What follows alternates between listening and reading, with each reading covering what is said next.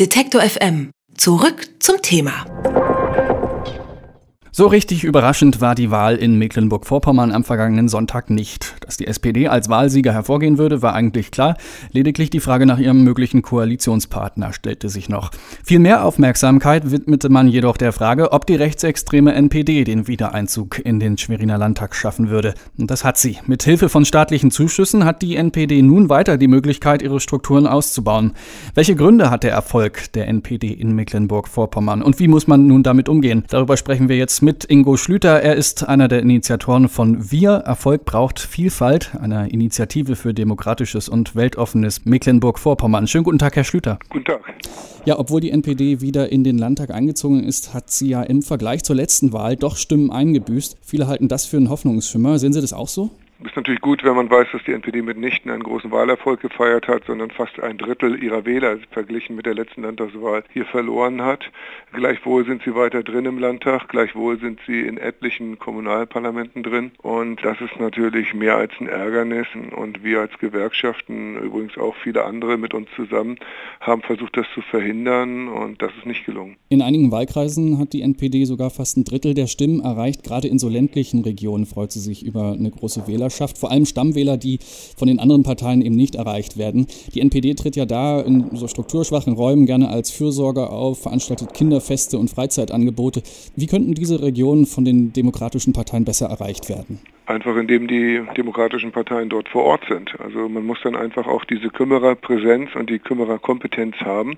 Man muss mit den Menschen über die tatsächlichen Sorgen sprechen und das gelingt aus unserer Sicht zu wenig. Und es gibt aber noch einen zweiten, für mich wirklich ärgerlichen Grund dafür, dass die Nazis weiterhin im Landtag sind in Mecklenburg-Vorpommern und das ist einfach die sehr, sehr schlechte Wahlbeteiligung. Es haben sich sehr, sehr viele gegen die NPD engagiert, aber wenn dann fast die Hälfte der Wahlbürger zu Hause bleibt, dann haben solche Bemühungen dann letztendlich den Erfolg nicht. Vor allem bei den Erstwählern erlangte die NPD ja bei dieser Wahl viele Stimmen. Von 15 Prozent ist da die Rede. Damit wäre die NPD die zweitstärkste Partei bei den jüngsten Wählern nach der SPD. Woran liegt das?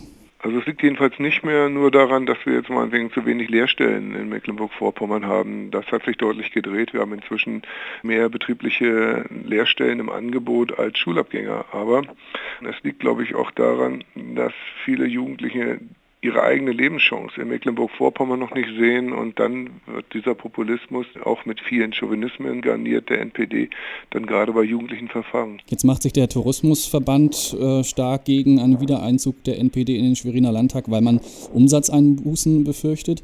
Der CDU-Kandidat von Rügen wurde gerade entlassen, weil rausgekommen ist, dass er früher bei der DVU war, die ja jetzt in die NPD übergegangen ist. Wie präsent sind die Rechten wirklich im Alltag in Mecklenburg-Vorpommern? Wird man da oft mit diesem Gedankengut konfrontiert? Also so in den Zeiten zwischen der Wahl eigentlich nicht. Also sie machen ab und zu einen ihrer Aufmärsche, bekommen dann entsprechend ihre Gegendemonstration.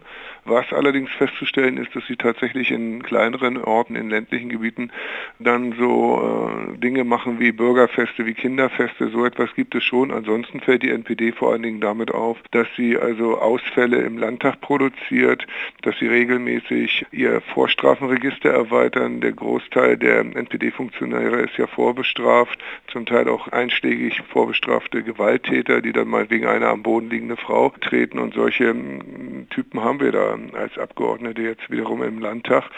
Also die NPD macht im Regelfall eigentlich durch Skandale auf sich aufmerksam.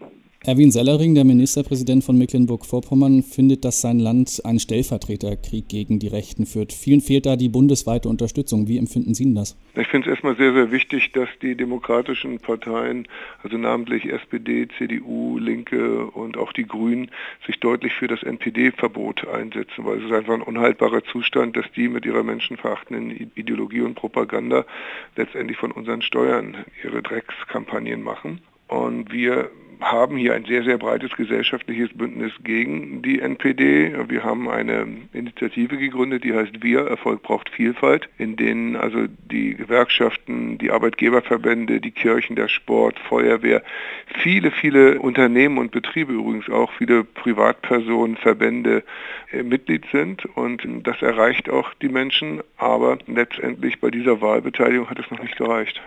Glauben Sie, dass da ein NPD-Verbot also der richtige Weg ist, um den Rechten in Ihrem Bundesland und anderswo erfolgreich entgegenzutreten? Ja, unbedingt. Das ist natürlich nicht der einzige Weg, aber das gehört auch dazu. Es kann nicht sein, dass nur die Zivilgesellschaft sich mit den Nazis auseinandersetzt und die Politik nicht das ihre dazu beiträgt. Und so ein Verbot ist aus meiner Sicht juristisch eindeutig möglich. Und insofern ist es ja auch kein Wunder, dass zum Beispiel unser CDU-Innenminister Lorenz Cafier, der auch der Spitzenkandidat hier war im Landtagswahlkampf, sich massiv bei seinen Kollegen bundesweit für das NPD-Verbot einsetzt sagt Ingo Schlüter. Er ist Teil der Initiative Wir Erfolg braucht Vielfalt, die sich in Mecklenburg-Vorpommern gegen Rechtsextremismus einsetzt und hat mit uns über den Wiedereinzug der NPD in den Landtag gesprochen. Vielen Dank dafür. Gut, auf Wiederhören. Alle Beiträge, Reportagen und Interviews können Sie jederzeit nachhören im Netz auf detektor.fm.